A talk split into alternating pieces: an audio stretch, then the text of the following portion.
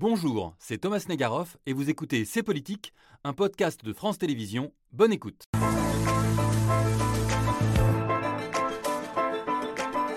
C'est l'image de la nuit. Vladimir Poutine, pour la première fois en chef de guerre, sur le terrain dans le Donbass à Mariupol. Mariupol, ville martyre, ville détruite et occupée par Moscou depuis mai 2022.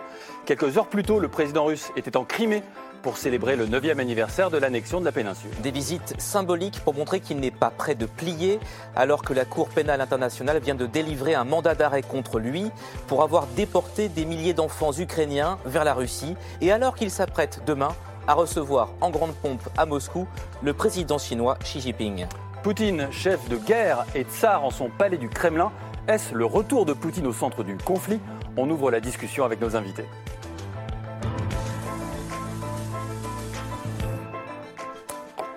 Avec nos invités et avec Yael Gauss, qui est bien sûr resté avec moi comme chaque semaine. Bonsoir, bonsoir. Chef du service politique de France Inter. Et Gallagher Fedwick nous a rejoint il nous avait manqué, Gallagher, en première partie. Gallagher, notre spécialiste des relations internationales, biographe aussi de Volodymyr Zelensky. Vous suivez l'actualité euh, ukrainienne comme l'huile sur le feu, non, le lait, sur, le feu. le lait sur le feu. L'huile sur le feu, c'est plus dangereux. On remarque que c'est assez dangereux aussi. Hein. Euh, et pour discuter de toutes ces questions, de, cette, de, de ce retour en grâce peut-être de Vladimir Poutine, en tout cas, qui tente peut-être de noyer le poisson de cette accusation euh, de la CPI. Pour en parler, Frédéric Ancel, bonsoir. Bonsoir. Merci d'être avec nous, docteur en géopolitique, professeur de relations internationales et de sciences politiques, maître de conférence à Sciences Po Paris. Ça tombe bien que vous soyez là aussi parce qu'on va besoin, avoir besoin de dézoomer.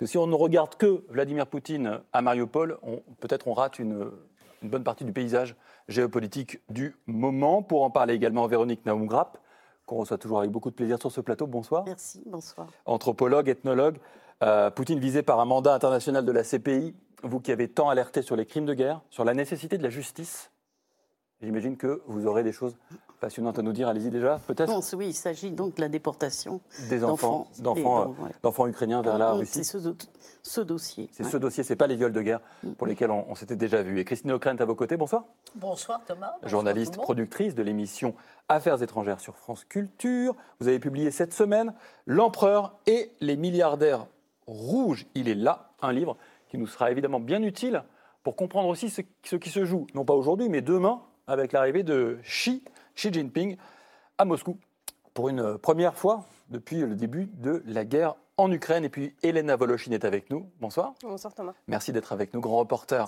à, France 24, ancienne correspondante à Moscou. Vous étiez en Crimée au moment de l'annexion euh, par la Russie euh, de la Crimée en 2014. Et vous avez enquêté aussi sur ces fameux enfants, euh, ces tristes enfants déportés. Donc on aura un regard vraiment, je crois qu'on aura un regard complet sur la situation. En tout cas, on va essayer de le faire. Yael, on revient avec vous pour commencer l'émission sur l'image de la nuit. Poutine dans le Donbass. c'est ça, c'est l'image de la nuit. Vladimir Poutine au volant, tout un symbole, aux commandes, en visite, où ça, à Mariupol. Hier soir, l'armée russe occupe le port ukrainien depuis neuf mois, et c'est la première fois que le président russe pose le pied sur l'un des territoires annexés le 5 octobre dernier. Vladimir Poutine a même rencontré les habitants. Да я даже вообще не, не ожидал. Можно с вами хотя бы поздороваться? Да хоть... Спасибо очень. Мы, мы только по телевизору вас сколько раз видели. Чего так, надо же начинать знакомиться поближе. Alors des habitants ou des figurants, on va se poser la, la question. Elena Voloshin, ces images-là, elles vous ont surpris, j'imagine, comme tout le monde. Non, vous pensiez, vous pensiez qu'il allait y aller à Mariupol Ça ne m'a pas surpris, ça me choque profondément vraiment. Pourquoi? euh, Parce que euh, Mariupol, euh, j'ai plus les images des, morgues à ciel ouvert, des, du cimetière avec ces milliers de tombes, de cette ville martyre complètement rasée. Et les Russes disent qu'elle a été rasée par l'armée ukrainienne. donc pour... On voit les images de Mariupol. C'est vrai que c'était devenu le symbole. On a, on a, on a parlé d'Azovstal, la fameuse usine qui a résisté euh, jusqu'au dernier homme. C'était catastrophique. On a vu la maternité de Mariupol. Hein. vous savez, les images de la maternité bombardée, c'était à Mariupol également. Et, le, et, le théâtre de Mariupol, bien sûr. Je vous ai et les Russes euh, ne les ont pas vus. Euh, en tout cas, ils ont vu la maternité, ils ont vu le théâtre, mais on leur dit qu'il n'y avait pas de corps dans les sous-sols de la mmh. du théâtre, qu'il n'y avait pas de mère dans la maternité, que c'était des combattants d'Azov qui étaient là. Euh, ils n'ont vu que ces images de propagande et n'ont entendu que ces récits de propagande. Et donc, en fait, aujourd'hui, euh, Vladimir Poutine qui arrive dans ce petit bout de Mariupol, alors avec des immeubles reconstruits, parce que c'est ce que la Russie s'est attelée à faire depuis qu'elle a occupé ce territoire. C'est la, la, libération et la reconstruction, vous voyez. Et euh, on l'a même vu entrer dans l'appartement chez quelqu'un. Alors évidemment, ce sont des, des, habitants triés sur le volet qui sont là pour, le, là, ouais. pour le, remercier de, de, de, voilà, de les reloger. Euh, euh, et l'accueillir comme finalement voilà, le libérateur suprême dans cette espèce de réalité parallèle dans laquelle vit une partie des populations euh, de ces territoires occupés. Qui a été, peu, ouais. euh, mmh. oui, oui, non, mais complètement. Mais en tout cas, c'est leur réalité à eux. Ils ont le monopole de la réalité légitime puisqu'elle leur appartient aujourd'hui. Et ils croient aujourd'hui, les habitants qui sont encore là, qui sont restés en tout cas euh, à Mariupol euh, et qui ont été soumis à donc, cet exercice de, de propagande et de communication par, par le président russe, ils sont tenus de l'accueillir en libérateur et ils le font même spontanément puisqu'ils ils croient profondément que c'est l'armée ukrainienne qui a détruit leur ville. Gallagher, il y a combien d'habitants aujourd'hui à Mariupol, vous le savez? Alors, Et il y en avait combien? Avant, il y en avait 400, 450 000. Donc, ah, c'est la, taille très, de, métropole. la taille de Nantes, hein, pour ouais. que les, celles et ceux qui mmh. nous regardent en France, en ouais. tous les cas, comprennent bien et, et fassent euh, la, la, comparaison. Aujourd'hui, il est très difficile, en réalité, de, euh, d'arriver à chiffrer le nombre de personnes qui vivent encore dans cette cité qui a été euh, absolument soumise à une agonie effroyable. Et c'est pour cela que l'un des principaux conseillers de Volodymyr Zelensky, Mikhailo Podolyak, aujourd'hui dit qu'il vient d'assister à un criminel qui revient sur la scène du, du crime, comme beaucoup de criminels ont, ont l'habitude de le faire. Mmh. Et euh, Yael, vous parliez de, de visite Potemkin, c'est tout à fait euh, adapté parce que c'est une tradition euh, soviétique. Hein, le NKVD organisait justement ces, ces visites Faut expliquer peut-être ce que ça veut dire. Alors, ben, on, on, érige, si vous voulez, un, un village, euh, j'ai envie de dire, en, en oui, en, en papier, en carton-pâte. On a euh, des figurants qui sont là pleine nuit, euh, Elena le disait, triés sur le volet. Et puis on présente une réalité absolument parallèle. Et parfois, dans le village Potemkin, le plafond s'effondre. Exactement. Je vous propose de regarder cet exemple, image de propagande qui se passe pas très bien à la télévision russe. Vous allez comprendre pourquoi je dis que parfois, dans les villages Potemkin, les plafonds s'effondrent. Было много вопросов по поводу новостроек Мариуполя. Где они, что с ними. Ну и мы приехали в один из самых знаменитых, я бы сказала, самый узнаваемый новый район Мариуполя. Он называется Невский. Стройка продолжается, и люди уже начали заселяться в квартиры. Конечно, с проблемами. Давайте занесем. Заходите, за закон можете полюбоваться. Ой, ну да, потолок, да. Ну, починят, обещали, нет? Что? Нет пока ничего. Никто. Мы не можем найти пока концов. Как вам? Только честно. Ну, если честно, к этому надо привыкнуть. Vous voyez maintenant pourquoi le plafond. Euh, Véronique Taumgrap, certains ont un peu souri sur le plateau, c'est vrai, vous pas du tout, parce que je sais que c'est pas drôle en fait. Euh, Ah non, ce qui se c'est- passe, c'est que vous êtes vraiment pénétré par la gravité du moment, de ce qui se passe aujourd'hui à Mariupol, par exemple, avec cette visite-là. toute cette guerre, toute cette guerre, euh, au fur et à mesure qu'elle se déroule, en fait, elle est de pire en pire. Et bien évidemment, on est bien obligé de s'y habituer de mieux en mieux. Mais ce que je voudrais dire, c'est que ce qu'il faut bien comprendre, c'est qu'avec les télévisions qui nous renseignent, ce qui n'était pas vrai en 14-18, ce qui n'était pas vrai en 39-45, et je ne parle pas des réseaux sociaux, sur ce que font les uns et les autres chaque jour. Donc, on a, par exemple, du côté, c'était imprévu du côté de l'Occident, cette incrimination stupéfiante, extraordinaire du président Poutine. Il faut savoir que toute la nuit, le cercle autour de Poutine, qui ne réfléchit pas à est-ce qu'on fait des hôpitaux, comment on, comment on nourrit les gens, qui réfléchit à comment on va construire le mensonge politique, la fausse réalité, la de plomb, qui doit nécessairement envahir toute la Russie, parce que c'est absolument vital pour le, régime de Poutine, parce que quand le menteur n'est plus cru, il est cuit, et il le faut construire ce mensonge. Donc toute la nuit, ils disent qu'est-ce qu'on fait? Ils ne peuvent pas en parler. Le stalinisme ne parle jamais, et c'était vrai dans l'UMA entre les deux guerres en, en France et dans les années 50, de ce qui les dérange le plus. La centrale de Tchernobyl explose, on dit rien pendant quatre jours. Le- là, et ce truc-là, pas un mot. Mais et là, il faudrait la méthodologie finalement d'Alain Corbin, quand, génial, quand il avait fait le, le carnaval de romance, c'est-à-dire étudier le, le sens de la communication non verbale. Qu'est-ce qu'on fait? C'est comme dans la cour d'école. À quoi ils ont réfléchi? On n'en parle pas, mais on va dire qu'on s'en fout, bisque bisque rage, où on va?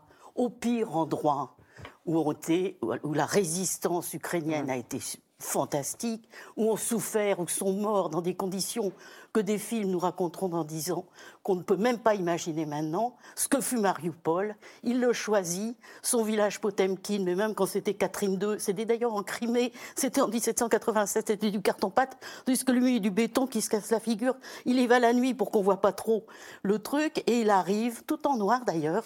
Et qu'est-ce qu'il dit de façon non verbale? Je m'en fous, je suis ailleurs. Je viens dans ma fausse réalité où autour de moi, on me remercie, on me baisse les pieds, et je marche, l'homme, le vrai.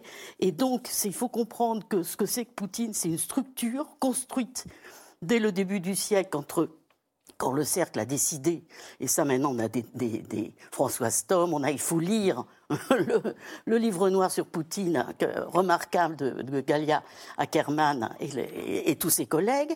Et donc c'est une construction avec ses biceps, il boit pas, avec ça, parce que c'était c'était un être malléable et, et- une structure monolithique, sans doute il doit y avoir un galet froid à l'intérieur de, ce truc qu'on appelle l'âme, je sais pas, un truc qui s'est pas arrangé avec le temps.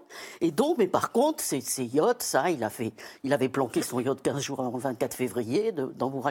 Ça, par contre, le, le- sa position, sa richesse, bon, ça, c'est etc. Il y a une table immense pour pas... il y a une table immense pour pas attraper le Covid. voilà, il- voilà. Donc c'est pas quelqu'un de si mystérieux, extraordinaire, c'est pas le mage ou je sais pas quoi, pas du tout.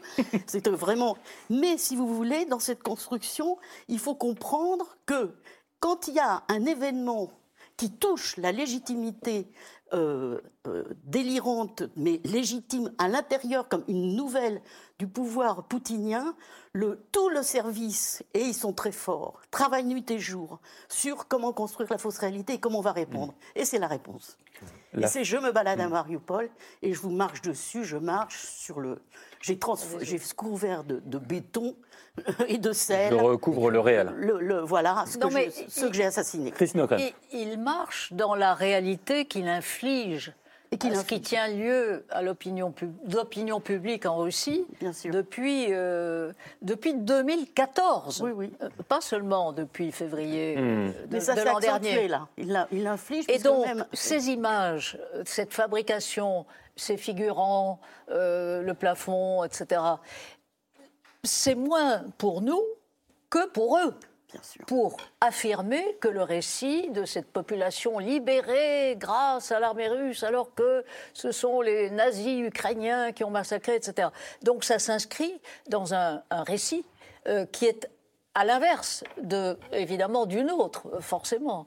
Et c'est aussi, je crois, parce qu'on avait quand même souligné ici ou là euh, la lâcheté de ce Poutine, qui n'était jamais allé sur le front. Oui, contrairement à Zelensky. 13 mois, Hmm. Contrairement à Zelensky. Donc là, il y va, il y va quand? La veille de la réception à Moscou On va y venir, bien du sûr. Chinois. Hmm. Et donc, certes, il était en Crimée pour célébrer la merveilleuse annexion de la Crimée, mais il me semble que cette façon de bomber le torse, de dire je suis là, viril comme d'habitude, c'est moi qui conduis, j'ai peur de rien, Ouais. etc., et regardez comme tout est magnifique, c'est aussi, je crois, une manière d'inscrire ce récit pour dire aux Chinois, j'ai gagné.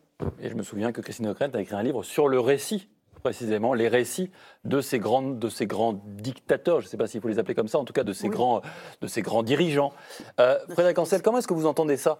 Euh, Parce que euh, Mario- Mariupol a été euh, le symbole de l'horreur pour les Ukrainiens. Euh, on sent que les Russes veulent leur faire un symbole d'autre chose. Oui, bien sûr, et un symbole de réappropriation d'une terre fondamentalement russe aux yeux du nationalisme russe. Hmm. Je, je rappelle qu'on a évoqué 2014, c'est très juste que Christine a dit, je pense qu'on peut remonter pratiquement à l'arrivée au pouvoir de Vladimir Poutine. Il ne s'est jamais caché, jamais, de sa volonté et à travers lui de l'ensemble des nationalistes, je voudrais dire les mystico-nationalistes euh, russes, parce que leur, euh, leur narratif est de plus en plus porté à une forme de mysticisme, y compris sur le plan religieux. Donc depuis son arrivée au pouvoir en 99-2000, il n'a jamais caché que les Ukrainiens n'existaient pas, que l'Ukraine n'avait pas droit de citer, que c'était une partie de la Russie. D'ailleurs, on évoque de plus en plus une grande Russie tsariste, donc ça va bien au-delà chronologiquement que Staline. hein. Donc Mhm. là, on remonte vraiment pratiquement à, notre, à la fin du, du Moyen Âge. Et par conséquent, il n'a fait que, à ses yeux évidemment, il n'a fait que libérer. Et puisqu'il n'a fait que libérer euh, un territoire euh, russe, évidemment, il y arrive. Sauf que, ça, ça a été très bien dit, c'est, euh, ça fait très longtemps quand même hein, que Mariupol a été euh, conquise par l'armée l'armée euh, russe, il n'y est jamais allé, c'est un signe de faiblesse. C'était pas un signe de force. Il n'y va que maintenant. C'est par conséquent l'illustration d'une forme de faiblesse. Ça, c'est la première chose. La deuxième Et chose. on va s'interroger après pour se dire pourquoi maintenant? Mais. Oui, alors voilà. Alors, le, non, non, allez. alors le maintenant, le maintenant, euh, j'y viens juste ce- le virilisme qui, qui a été euh, Oui, ça, c'est euh, intéressant aussi. Ces 20 dernières années, on a vu successivement euh, Poutine torse-poil face à un ours. Poutine torse-poil sur un cheval. Poutine torse-poil en train de pêcher des goujons par moins 20 ou 25. Je ne sais pas comment vivent les goujons à moins 25 degrés. Et, et on a Poutine sur un tatami. Avec, alors cette fois-ci, il avait un kimono. parce que Je crois que c'était- c'est obligatoire au, judo. des motos, Mais sur des motos, sur, sur des motos, sur des voitures. Et ce qui est très intéressant, c'est que ce virilisme-là, malheureusement, il n'est pas partagé simplement par le pouvoir euh, russe. Regardez ce qui se passe sous d'autres cieux, regardez ce qui s'est passé au Brésil pendant 4 ans, ce qui s'est passé avec Trump aux États-Unis dans une moindre mesure, même si c'était pas mis torse nu. Regardez ce qui se passe en Inde. Oui, regardez ce que chacun ses goûts. Regardez ce qui se passe en Inde aujourd'hui. Regardez ce qui se passe Modi, dans, dans un certain nombre de, de- de pays, y compris des pays occidentaux. On a le retour en force, mais je crois que c'est encore plus euh, euh, flagrant, malheureusement, en Russie, à une forme de virilisme qui équivaut brutalité. Et moi, ce qui me stupéfie ces derniers mois en particulier, euh, c'est cette espèce de fascination pour la brutalité d'un certain nombre d'observateurs ou de simples citoyens, notamment en Europe euh, occidentale, l'Europe qui est méprisée comme décadente, c'est-à-dire comme non virile hein, par, euh, par le président euh, Poutine. Et enfin, dernier point, le, effectivement, la, la chronologie de la, de la visite, bien sûr, juste avant l'accueil de Xi Jinping, qui, euh, euh, qui- à, à qui cette histoire ne plaît pas. Les Chinois, ça leur a coûté une partie de leur crédibilité, cette histoire ukrainienne. Pourquoi? On va y revenir, je vous promets. On va y revenir. Alors, vraiment, juste d'un mot, euh, Xi Jinping ne s'allie pas, je veux dire, S apostrophe, il ne va pas s'allier avec un loser. C'est-à-dire que si. Et pas se salir, du coup. euh, Absolument. Et déjà que l'alliance est extrêmement difficile, et que c'en est d'ailleurs pas une, je pense que le terme est beaucoup trop exagéré, on va y revenir. Le fait quand même, effectivement, pour Poutine, de marquer sa présence et notamment de dire qu'il n'a pas peur, c'est effectivement, je crois, une façon de pré-accueillir celui dont il voudrait faire un allié. Elena Voloshin, on a beaucoup parlé depuis le début de l'émission de la visite de Vladimir Poutine. Si je résume, en gros, vous dites virilisme et fake news C'est à peu près bien résumé de ce qu'on s'est dit depuis le début euh, de cette deuxième partie de ces politiques. Il y avait la veille une visite, enfin le matin même, il était en Crimée.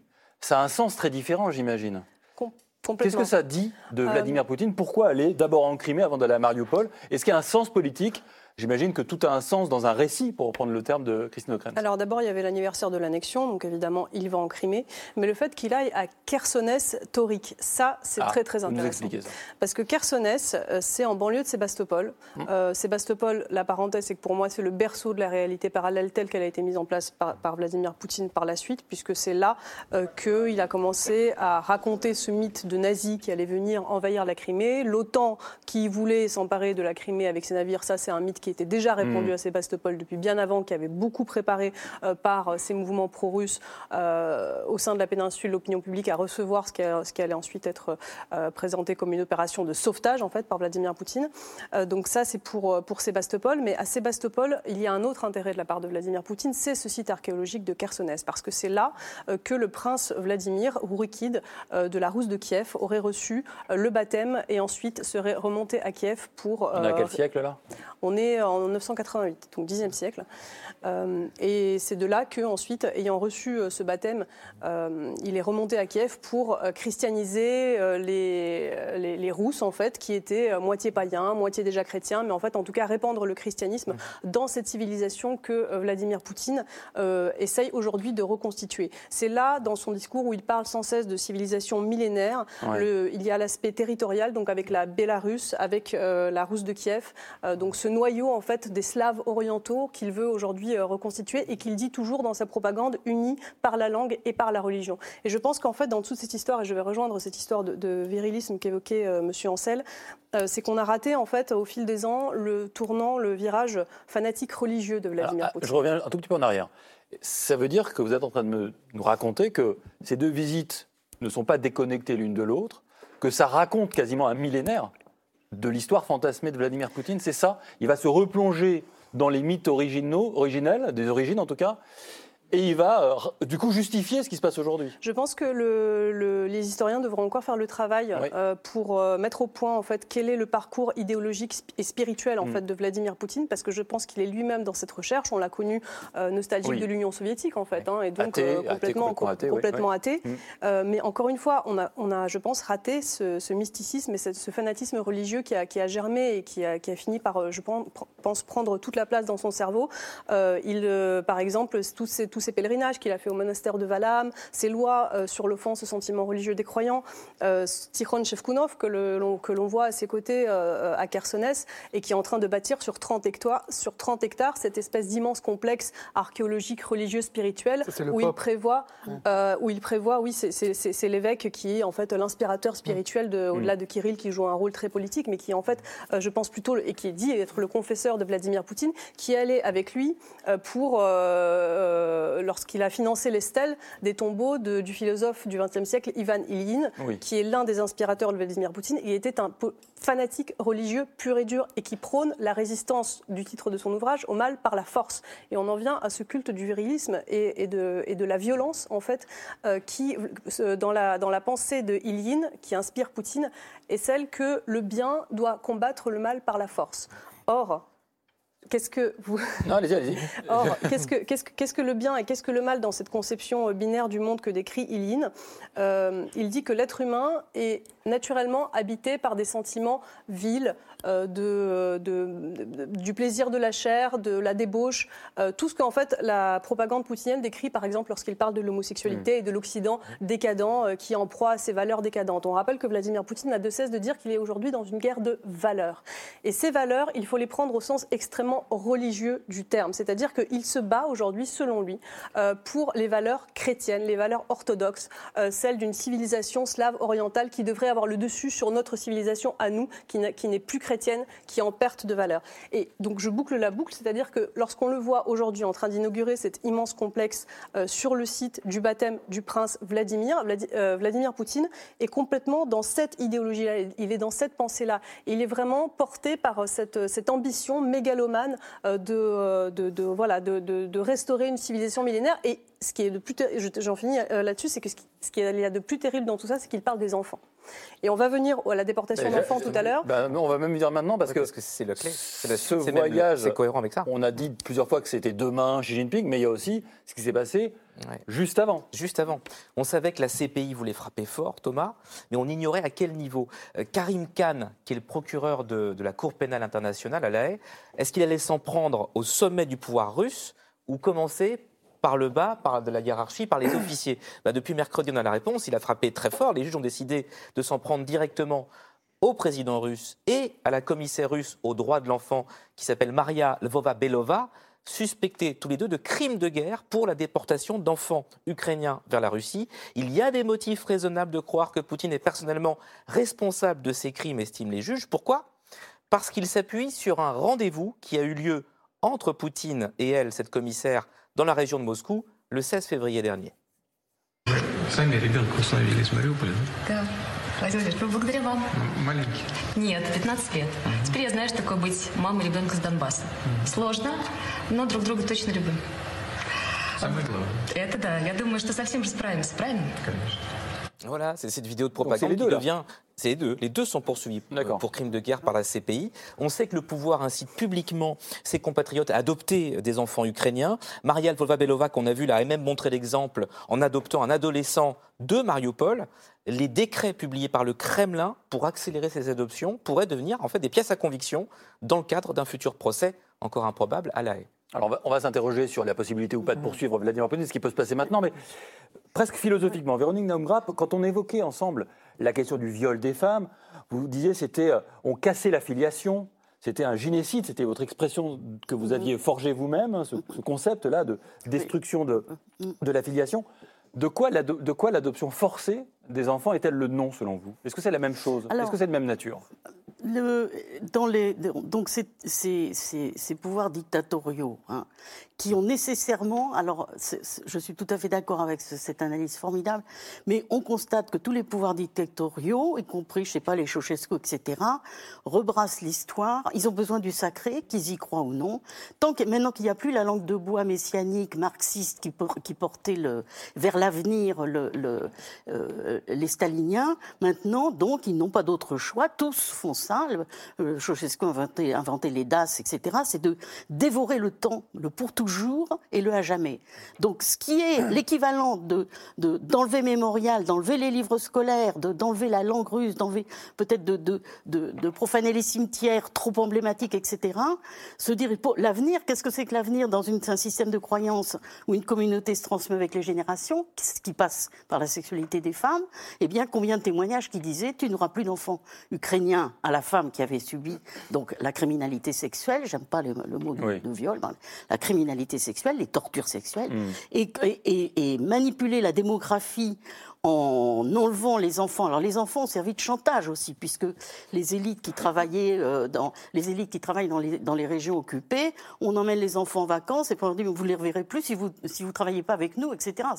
Si vous, n'acceptez pas la russification, ils servent de chantage. Il y a en temps de guerre, il y avait des orphelinats, il y a des endroits où il y a des enfants euh, soignés qui sont en, comme partout, comme dans tous les pays. Et en temps de guerre, il y a beaucoup beaucoup d'orphelins qui ont quitté les familles et des gens séparés. Mais il y a aussi en Ukraine 16 000 parents qui ont fait des, des, dossiers précis, parce que si vous croyez que les parents ukrainiens vont laisser tomber l'histoire de leurs enfants, Niet. Et ce dossier, ces 16 000 témoignages de parents qui n'ont plus leurs enfants, ça a été, c'est le côté robuste du dossier. Je vous signale que c'est dans un site, Jean-Marc Adolphe, bravo à lui dans son site, a sorti en, septembre le premier papier sur les adoptions forcées d'enfants, déportation qui a des formes différentes. Et juste un dernier point, et maintenant, bon, la chose a suivi son cours de façon extraordinaire jusqu'à hier, il faut trinquer, vraiment.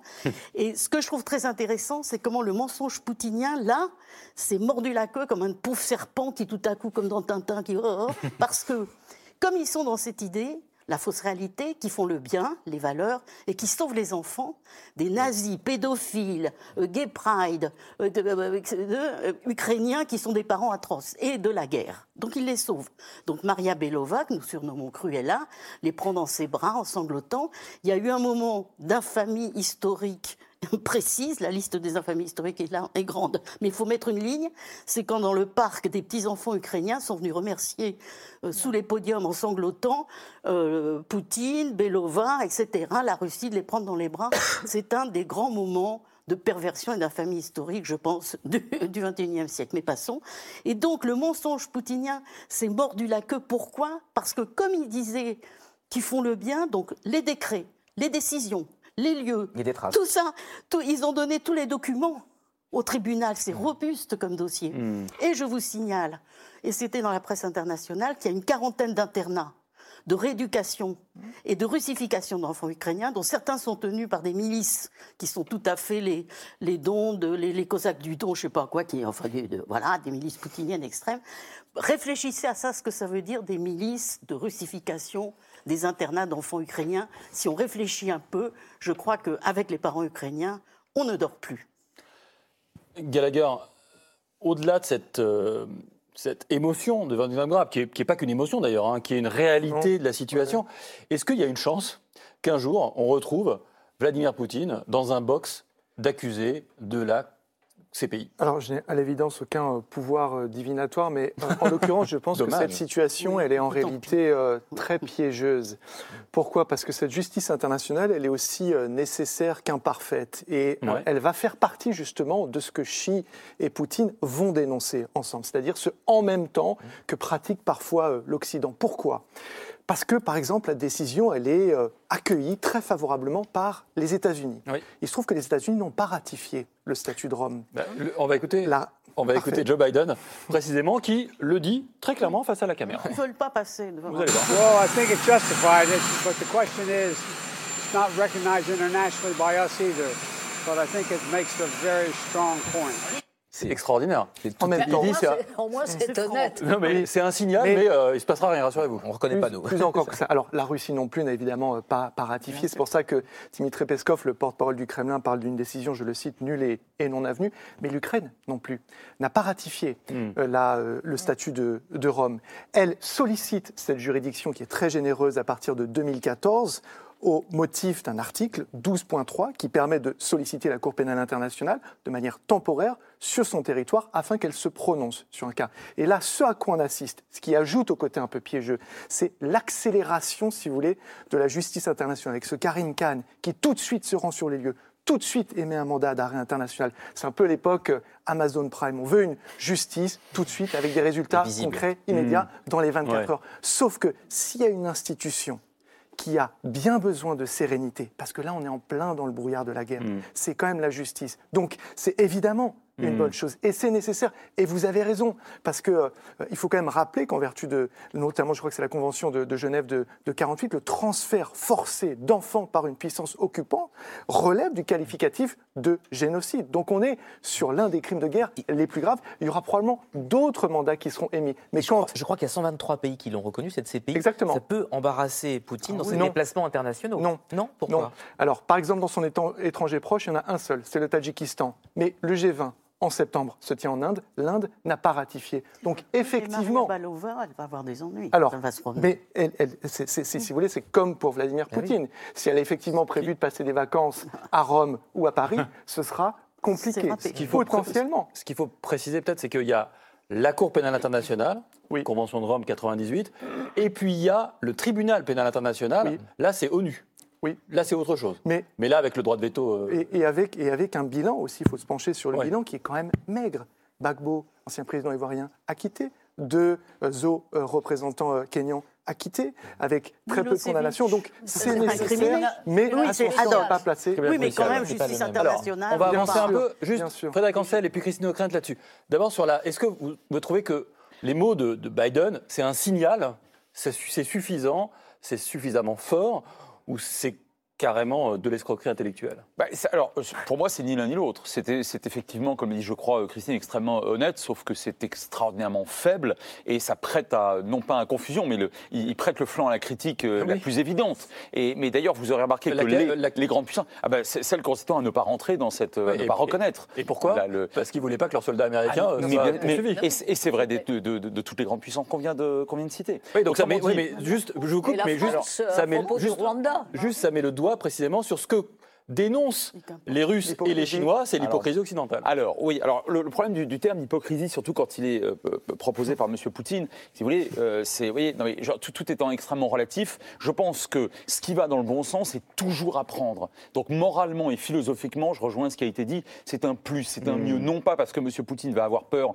de voyager ou parce qu'il va se dire, ben non, il faut vraiment que j'abandonne mon attaque de l'Ukraine, ça c'est sûr que nous, en revanche, vis-à-vis d'autres euh, Poutine, je veux dire d'autres agresseurs impérialistes par la suite, que ce soit en Russie ou que ce soit ailleurs, c'est toujours mieux. Après, tous les conventions de Genève, bah, elles existent. euh, pourquoi? Et la responsabilité de protéger, qui est une résolution onusienne de 2005, on- a, existé. Pourquoi? Parce qu'il y a eu le Rwanda notamment. Donc, je, pense que c'est quand même mieux philosophiquement parlant. Si vous posez la question à, euh, à un géopolitologue, il va vous répondre rapport de force. C'est-à-dire qu'en réalité, M. Poutine, à mon avis, je peux tout à fait me tromper, j'espère me tromper, n'a strictement aucune chance, enfin, aucune malchance de se retrouver un jour euh, à, Dans un box. à- à la- à- ou- D'abord, il faudrait qu'il chute de l'intérieur. Il faudrait qu'il ce qui n'est jamais impossible. Il faudrait qu'il soit renversé. Mais quand bien même il serait renversé, prenez le cas d'Omar al-Béchir au Soudan, Mm. vous pensez que les nouvelles autorités vont livrer celui qui aura été, malgré tout, Oui, président oui. peut-être Oni, mais président de la Russie, à la enfin, genre, c'est c'est très difficilement imaginable. Maintenant, je crois qu'il y a un. Donc une- c'est, ouais, mais donc non, mais la question c'est donc pourquoi faire ça? Ah, attention, pourquoi faire ça? Si vous êtes M. Kahn, pourquoi faire ça pour, pour, pour, pour, pour faire avancer la justice? C'est-à-dire, Je pense que M. Kahn et la CPI ne s'inscrivent pas dans un. En tout cas, leur, variable principale de prise de décision avec ce mandat, il n'est pas géopolitique, il est moral et juridique. Et heureusement, Euh, juste un point diplomatique important euh, il y aura dans quelques mois une rencontre en Afrique du Sud. Ah, euh, L'Afrique du Sud est signataire. Oui, bah oui. Et là, voilà, alors là, on Mm. peut peut-être avoir quelque chose d'intéressant. Je dis bien peut-être, et je suis extrêmement Théoriquement. pessimiste là-dessus, théoriquement, parce que c'est la, rencontre des BRICS. rendu. Mais sauf que moi, j'imagine très difficilement l'Afrique du Sud, là encore, enfin le gouvernement sud-africain, prêter le flanc Mhm. à la critique, consistant à dire bon bah en fait euh, on est on reste inféodé entre guillemets à l'Occident et aux États-Unis et effectivement si M. Poutine arrive bah, on va on va, l'empêcher de redécoller on va le mettre en prison c'est très difficilement imaginable surtout de la part de l'actuel pouvoir euh, sud-africain dont le moins qu'on puisse dire est qu'il n'est pas à la hauteur du grand Nelson Mandela. Et vous apprécierez mon sens de la litote.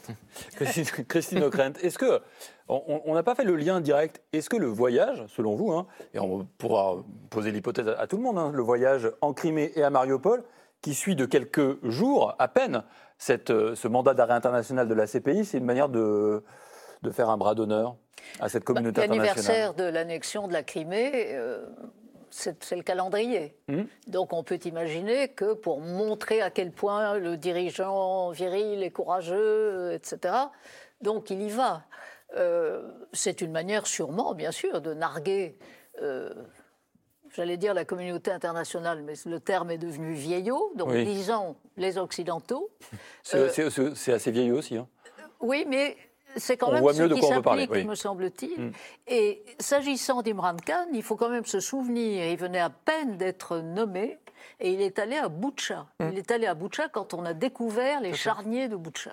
Et donc je crois qu'il est très important d'avoir ce personnage qui incarne cette justice internationale tout à fait imparfaite, euh, et encore une fois avec beaucoup de grandes puissances qui ne sont pas signataires, mais c'est mieux que rien. Et je crois que dans, l'imaginaire collectif, et, et- et même pour des pays, je pense à tous les stans, tous ces pays d'Asie centrale, le fait qu'il s'agisse d'enfants, les charniers, hélas, euh, euh, les- comment dire, les, les opinions publiques, je ne dis pas qu'elles s'y habituent, mais, mais elles- elles- il y a une lassitude qui s'installe. L'idée que 16 000 enfants ont été dérobés à leur famille et sont dans des camps de rééducation, euh, je crois qu'il y a là un ferment qui est beaucoup plus puissant euh, que euh, s'agissant d'autres crimes de guerre, et Dieu sait s'il y en a. Euh, et donc, je trouve que euh, Imran Khan a raison de d'agir euh, tel qu'il le fait. Véronique Damgrap et puis Elena Voloshin ensuite, notamment sur la manière dont les Russes ont accueilli la, la chose, si vous avez des informations là-dessus. Je voudrais juste dire que si on pense à l'histoire de la justice, mais pas d'un point de vue très précis ou très voilà, mais d'un point de vue un peu général de citoyen depuis trois siècles, nous constatons que on est allé de juridictions hétérogènes qui avaient tendance, ne serait-ce que dans la France, à accorder l'impunité, mettons, aux dominants, aux aristocrates qui ne risquent rien s'ils faisaient ceci, alors que les autres cela, Mm. à l'Église, voilà.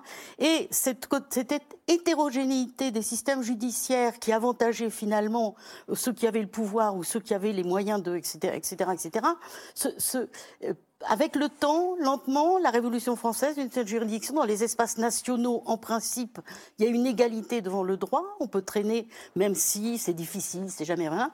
Et il restait, au XXe siècle, il restait la problématique des crimes, de la grande criminalité d'État international, celle des génocides, mais celle des massacreurs de leur propre population, qui étaient faits par des pouvoirs euh, des, dominants, là, la souveraineté nationale, on n'y touche pas, et qui avaient comme caractéristique d'être une criminalité qui, en quantité, je veux dire, à côté, euh, un seul étrangleur au coin de la rue, c'est zéro. En quantité de massacres, de production de souffrance Mhm. et en, en- en dimension de, de, de cauchemar, de pire, au sens de la cruauté, au sens non psychologique mais politique du terme, était exceptionnel. C'est-à-dire qu'on voyait arriver, et c'est ce qui s'est passé en 1945, il a fallu, en face de l'exceptionnalité des crimes commis dans le cadre d'une criminalité d'État, alors qu'au niveau mondial, il n'y a pas de juridiction, il n'y avait pas, ou très peu, la SDN, échec, etc.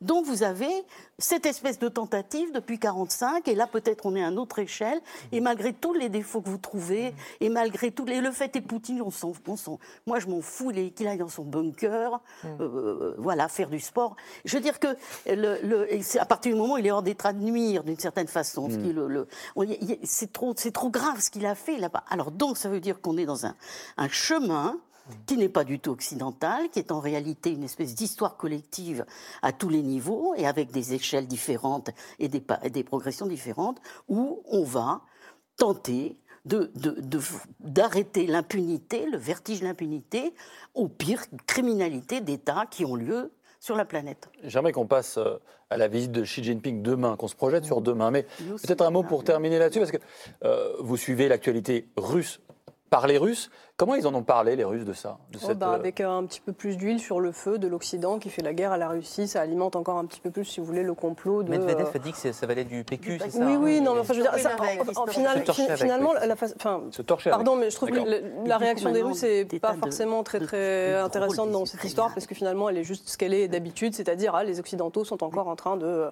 voilà, de provoquer, etc. Ils ne pointent pas les incohérences occidentales? Parce que moi, j'ai vu sur Non, ils ont- Twitter ils ont beaucoup d'évocations de euh, George ils- Bush depuis quelques jours. Comme, comme lorsque Bah les sportifs russes avaient été privés de JO et qu'ils ont proposé de faire des JO en Russie, ils ont proposé aussi de créer un tribunal spécial pour juger les crimes de guerre du régime de Kiev. Donc, si vous voulez, c'est ça la réaction russe, toujours dans cette réalité euh, très parallèle. Moi, il y a une- une autre, une autre chose qui me chiffonne un peu dans, dans cette histoire de- d'enquête. Alors, évidemment, je salue, euh, j'applaudis mains euh, l'enquête internationale, celle de la Cour pénale contre, contre, contre les crimes de guerre commis par Vladimir Poutine et, et ses, et ses sbires. Mais euh, ayant enquêté justement sur cette histoire d'enfants déportés, je suis un Oui. petit peu dérangée lorsqu'on parle de camps de rééducation, par exemple, pour enfants ukrainiens en Russie, parce que je ne pense pas que ça corresponde à la réalité. Je ne pense pas que ça, Il y a cela des sert.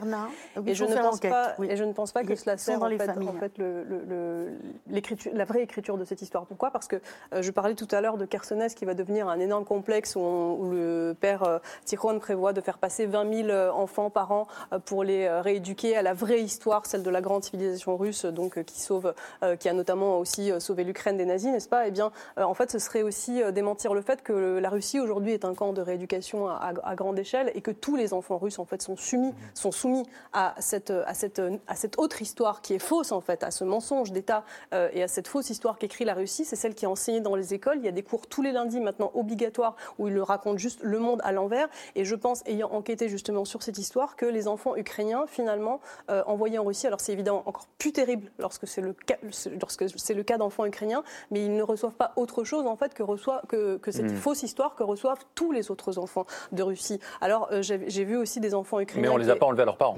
non, mais alors dans ces n'est pas 16 000 dans des cas, attention parce que ce n'est pas 16 000 enfants forcément qui ont été enlevés à leurs parents. Cette histoire est beaucoup plus complexe euh, Mm. que cela, c'est-à-dire que ce sont des orphelinats avec euh, parfois des responsables légaux, donc Mm. les chefs d'orphelinats qui collaborent avec les Russes parce que eux-mêmes sont persuadés de ce mythe que la Russie vient les libérer des nazis, notamment à Donetsk et à Luhansk pendant des années. C'est quelque chose qui s'est mis en place et ces crimes remontent à 2014. Ils ne- ils ne- n'enquêtent pas seulement sur les affaires qui, ont, Bah, Il y a l'idée quand même de- que le pouvoir russe accélère les procédures d'ad- d'adoption Ah oui. Ah mais complètement. au mais je- mépris des recherches de parents éventuels en je Ukraine. ne nie Donc, absolument euh, pas cela. Je non, dis non. simplement que cette histoire est plus complexe, qu'il y a beaucoup de cas ça dans ces cas. de la les CPI, deux Et depuis quand même. 2014. non, non, je ne dis pas que cela ne justifie pas. je- Je dis simplement que je suis. Et alors, par contre, il faut aussi euh, garder en, en tête, si je comprends bien, que cette enquête ne vise pas seulement les cas d'enfants, mais les déportations illégales de populations euh, dans leur ensemble, dont Mhm. les enfants. Et ça, c'est très important parce que ce que fait aujourd'hui euh, les, ce que font les forces d'occupation de Vladimir Poutine, c'est ce que faisait euh, Staline en fait avec les Tatars, avec les Tchétchènes, c'est des déplacements massifs de Mhm. population, de gens qui n'ont finalement plus le choix, Oui. Puisqu'ils de n'ont qu'un 700 seul 000. qui, n'ont qu'un seul corridor dans une seule direction. Et évidemment, encore une fois, dans le cas des enfants, j'ai aussi vu des, orphe- des directeurs d'orphelinats qui n'ont pas pu empêcher leurs orphelins d'être enlevés.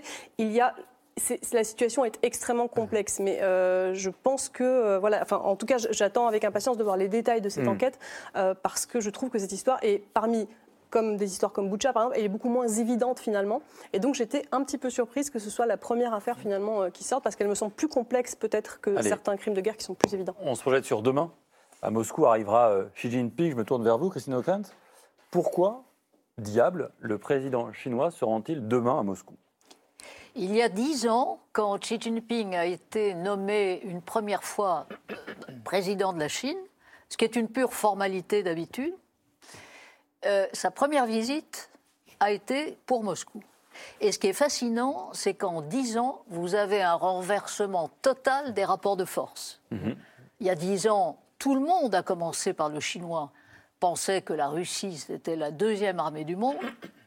Et que, bien évidemment, lui, Xi Jinping, qui arrive au pouvoir, prince rouge, aristo, euh, euh, un père qui était l'un des neuf compagnons de, de Mao, etc., une ascension au sein du Parti communiste, obsédé par l'écroulement de l'Union soviétique, dont il parle tout le temps, en disant, regardez, quand Gorbatchev est mort, il n'y a pas eu une ligne de, j'allais dire, de condoléances de, de la part de Pékin. Donc, Xi Jinping arrive réélu, renommé une troisième fois par lui-même, puisqu'il a modifié la Constitution en 2018 pour être sûr de pouvoir faire autant de mandats qu'il le souhaite. Et donc il va à Moscou euh, en homme fort. L'emprise chinoise sur l'économie russe, qui est une économie de, de- de pays en développement, enfin, ils, ils Mm. vendent leurs matières premières. Donc, la, la Chine achète à très bas prix le pétrole, le gaz, le blé, etc., d'autant que les Russes sont quand même gênés par les, les sanctions occidentales. La Russie est en train de décrocher technologiquement complètement, c'est-à-dire que les sanctions, là, sont extrêmement efficaces, puisque l'économie russe, euh, les, les grands conglomérats russes n'ont plus accès euh, à tout ce qui peut faire participer à la Russie à, à- à cette course technologique. Et, et la technologie, c'est tout l'enjeu de la confrontation entre la Chine et les États-Unis. C'est l'obsession réciproque des deux côtés. Et donc cette visite est, est très intéressante parce que elle reprend en fait le vocabulaire chinois, c'est-à-dire que Poutine est un ami, mais c'est pas un allié. C'est en tout cas ce que Oui. le ministre des Affaires étrangères chinois avait déclaré il y a quelques temps. Et c'est un Xi Jinping qui vient de réussir un haut fait diplomatique en prenant la place des Américains et en affirmant une forme de réconciliation qui a été symbolisée à. Pékin Mm. entre l'Arabie Saoudite et l'Iran. Et l'Arabie Saoudite vient d'inviter officiellement le président iranien à Riyad. Donc, on a un Xi Jinping qui dit Regardez-moi, la Chine, c'est moi qui véritablement propose, incarne, met en place un nouvel ordre international au bénéfice de- du Sud global, comme disent Mhm. des experts comme, comme Frédéric. Et donc, je viens voir Poutine, euh, qui m'a quand même beaucoup déçu, parce qu'il n'arrive pas, ça fait quand même 13 mois, il n'arrive pas à venir à bout de l'Ukraine. L'Ukraine qui est par ailleurs... Donc il vient quoi? Il vient l'aider? Il vient le soutenir? Il Parce vient que j'ai bien lu dans votre, symboliser- livre, dans votre livre, vous pensiez que les Chinois iraient pas trop parce qu'ils avaient tout à perdre finalement à mettre le doigt dans ce conflit-là avec un allié ou un ami, ou je ne sais comment l'appeler, qui n'était pas très puissant. Non, mais il vient symboliser le fait que lui, Xi Jinping, tient Poutine Dans la main. dans la main. Frédéric Oui, alors, trois points. D'abord, je pense qu'on a affaire à deux puissances révisionnistes. C'est-à-dire qu'ils souhaitent réviser des traités internationaux qui leur ont été euh, défavorables. La chute de l'URSS, bien évidemment. Euh, et euh, pour la, la Chine, il s'agit de revenir au siècle de l'humiliation qui commence en 1835 avec la fameuse guerre de l'opium et qui a duré pratiquement jusqu'aux années 40, en tout cas selon le narratif euh, chinois. Ça, c'est le premier point. Deuxième point, ce sont deux puissances autoritaires et qui détestent ô combien ô combien la euh, démocratie, moins qu'on puisse dire, et qui prétendent aujourd'hui euh, renverser en quelque sorte, de ce point de vue-là, euh, le monde et en tout cas permettre à un certain nombre d'États dont les régimes sont autoritaires d'échapper à la vindicte des, euh, des démocraties et, et- et des CPI, etc. Et la justice internationale éventuellement. Trois, Xi Jinping souhaite qu'en 2049, il le dit, il le répète ad nauseam, la Chine soit redevenue, redevenue, dit-il, redevenue. Mais là aussi, c'est une, Mhm. représentation en réalité. La première puissance mondiale. Or, qui pourrait l'en empêcher Euh, C'est la première puissance mondiale d'aujourd'hui. Bon, ben, c'est sûrement pas la Russie. hein. Donc évidemment, il, il va à Moscou pardon, pour s'inscrire contre les Américains. Alors, Et officiellement, moi, il va pas pour ça, voyage- hein. Et 4, 4 Non, officiellement, bien sûr. Quatrième point, Frédéric Ancel, il vient aussi avec dans ses valises un plan de paix. C'est ça. Pour l'Ukraine. Oui, alors, qu'il- avait déjà- Qu'on peut il a déjà détailler rapidement. En 12 points, il a été présenté après, Gallagher nous- le 24 commentera février sur le site du ministère chinois des Affaires étrangères. On ne va pas tout citer, mais retenez que la Chine appelle les deux parties à négocier en vue d'une solution pacifique, les parties russes et ukrainiennes. Elle condamne évidemment l'emploi de l'arme nucléaire. Elle exige la fin de toutes les sanctions occidentales contre la Russie. On y vient. Et cette expression un peu étrange, l'abandon de la mentalité de guerre froide. Dans ce plan, on voit que Pékin n'utilise jamais le mot guerre. Russie et Ukraine sont mis sur un pied d'égalité. Il n'y a pas un pays agresseur et un agressé. Est-ce que ça, c'est pas le faux-nez d'une alliance? Ce vrai faux plan de paix Alliance euh, Ouais. Pékin-Moscou, bien sûr. Non, euh, deux choses. D'abord, la première, c'est que c'est pas un plan de paix.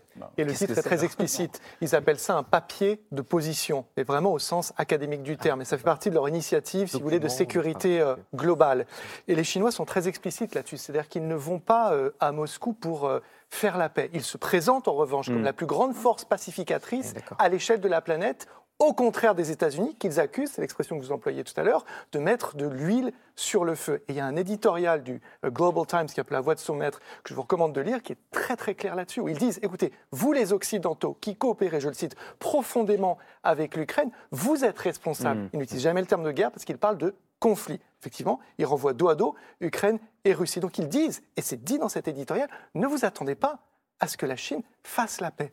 En revanche, qu'est-ce qu'ils vont faire en acteurs responsables qui souhaitent l'émergence d'un cadre institutionnel alternatif à celui dont ils disent qu'il est occidental, dominé par les États-Unis Peut-être proposer par exemple un cessez-le-feu, qui est là encore une autre situation piégeuse. Parce qu'un cessez-le-feu, c'est tout à l'avantage de la Russie, qui aujourd'hui occupe 16% de l'Ukraine. C'est bien plus qu'avant le début de l'opération. Et ce sera très difficile de dire à la Chine, non, non, non, pas de cessez-le-feu, parce qu'il faudra entamer, si vous voulez, une démarche, une sorte de contorsion philosophique. Gallagher, Explique- est-ce oui. que c'est ce que va proposer euh, Poutine à Zelensky, euh, Xi à Zelensky? Parce que si j'ai bien lu la presse, il va parler demain à Poutine et dans la Oui. semaine en visio à Zelensky. En- entre parenthèses, il n'y a pas beaucoup de dirigeants dans le monde entier qui peuvent parler aux deux la même semaine. Alors, justement, et ce qui est très intéressant, c'est qu'en faisant cela, d'une pierre deux coups, il divise aussi, là pour le coup, une alliance entre les Américains et les Eh. Ukrainiens. Mm. Les Américains ne voulant absolument pas que la Chine se mêle de ces affaires, euh, alors que de cette affaire, pardon, alors que Zelensky, lui, et le pouvoir ukrainien accueillent plutôt favorablement l'implication de la Chine, précisément parce qu'ils pensent que ce sont aujourd'hui peut-être probablement les seuls qui peuvent réellement faire pression sur Vladimir Poutine. Vous l'avez très bien expliqué, qui a été vassalisé par euh, cette Chine. La, la Chine qui a des liens économiques et commerciaux étroits avec l'Ukraine. C'est Oui. c'est l'un des, paradoxes de, commercial de- de ce tableau euh, tellement, tellement compliqué, mais il est vrai que euh, ce qui va ressortir, en fait, ce sera quoi? Ce sera l'image, l'image de la poignée de main. Euh, Xi Jinping sera le sphinx, comme d'habitude, et euh, Poutine, avec ce visage de cire plus ou moins refait, euh, fera un sourire euh, béat. Mais le, vrai symbole, c'est que c'est évidemment la Chine qui tient véritablement euh, le régime russe. Ah, C'est d'autant plus vrai qu'il y a quelques mois de cela, la Chine avait réussi à mettre dans la bouche de Vladimir Poutine des mots absolument hallucinants. Poutine reconnaissait qu'il y avait, enfin, il admettait que, et il comprenait, il disait comprendre les inquiétudes de la. Chine. Non, mais c'est à, à, à ça c'est quand même extrêmement fort. Faire, faire dire, quelque chose à M. Poutine. Bah, C'est-à-dire qu'en réalité, les Chinois, dès les premiers jours, ont vraisemblablement tensé Moscou. C'est d'autant plus vrai qu'en réalité, l'armée russe a échoué euh, stratégiquement à Mm. prendre Kiev. Et déjà, dans l'histoire, c'est une tendance lourde de la Chine, il y a très très peu d'alliances militaires. Les Chinois détestent se lier les mains avec des alliés. Donc un seul sur 193 pays, c'est la Corée du Nord. Et encore, Ouais. ça date de 50, c'est un cas un petit peu à part. Mais sinon, ils n'ont pas d'alliés. D'ailleurs, ils ne parlent jamais d'alliance. Ils parlent d'amitié Amitié. éternelle et indéfectible. Ouais. Alors on me pose toujours la question de savoir si c'est pas quelque chose d'extrêmement fort quand même. hein. Plus fort. Euh, et ben, c'est éternel et. Oui, non mais d'accord, mais c'est que de l'amitié. Et on peut très bien tenser un ami et on peut ne pas le suivre. Et quand on Alors parle d'alliance, oui, il y a un engagement. oui. on le, mais absolument. Et on le dit, on- c'est- c'est- cette, cette alliance n'existe pas. Il n'y a pas un soldat chinois aujourd'hui aux côtés de ses camarades russes en Ukraine. Il n'y a pas d'armes chinoises. Je pense qu'il n'y en aura pas, contrairement à ce que prétendent les Américains. On verra bien. Pour l'instant, il n'y a pas d'armes chinoises euh, directes impliquées en, en- en Ukraine. Des composants Et pour fabriquer des drones, Ça, les, compo- Ouais, attendez, ouais, ça, les ouais. composants, il y a aussi des composants américains dans les armes chinoises. Donc là, je veux dire, Ok. les- le- la- il Ça y a une interpénétration militaire sur le plan Mm. technique dans le monde entier qui va jusqu'à l'Iran. Donc, et trois, je crois que c'était très bien dit, les Chinois achètent le gaz, le pétrole et d'autres produits à la Russie à des prix complètement cassés. C'est vraiment pas ce qu'on appelle une alliance. Eh ben, on verra ça demain. Cette photo avec le sphinx et euh, le botoxé, c'est comme ça que vous l'appeliez? Le visage Oui, enfin, refait? le- là, le terme est le vôtre. le visage refait de Vladimir Poutine. Je veux pas avoir de problème avec, euh, avec la Russie de Vladimir Poutine. Merci. Merci à tous d'avoir participé à cette euh, émission. Christine O'Crane, je rappelle le titre de votre livre qui vient de sortir, L'Empereur et les milliard- milliardaires rouges. C'est à lire aux éditions de l'Observatoire. Merci Véronique Naumgrab de nous avoir accompagnés. Frédéric Ancel, merci également. Elena Voloshin, merci Gallagher Fenwick. On se retrouve dimanche prochain. Avec plaisir. Avec plaisir à 18h30 avec Yael. À suivre sur France 5, un documentaire noir en France. Et puis à 22h45, un autre documentaire inédit, L'autre rêve de Martin Luther King, qui raconte un autre Martin Luther King, celui des causes sociales et pas raciales. Et c'est vraiment passionnant. C'est à l'occasion des 45 ans de la mort, de l'assassinat du célèbre pasteur américain. Bonne soirée à tous. À dimanche prochain pour un nouveau numéro de C'est Politique.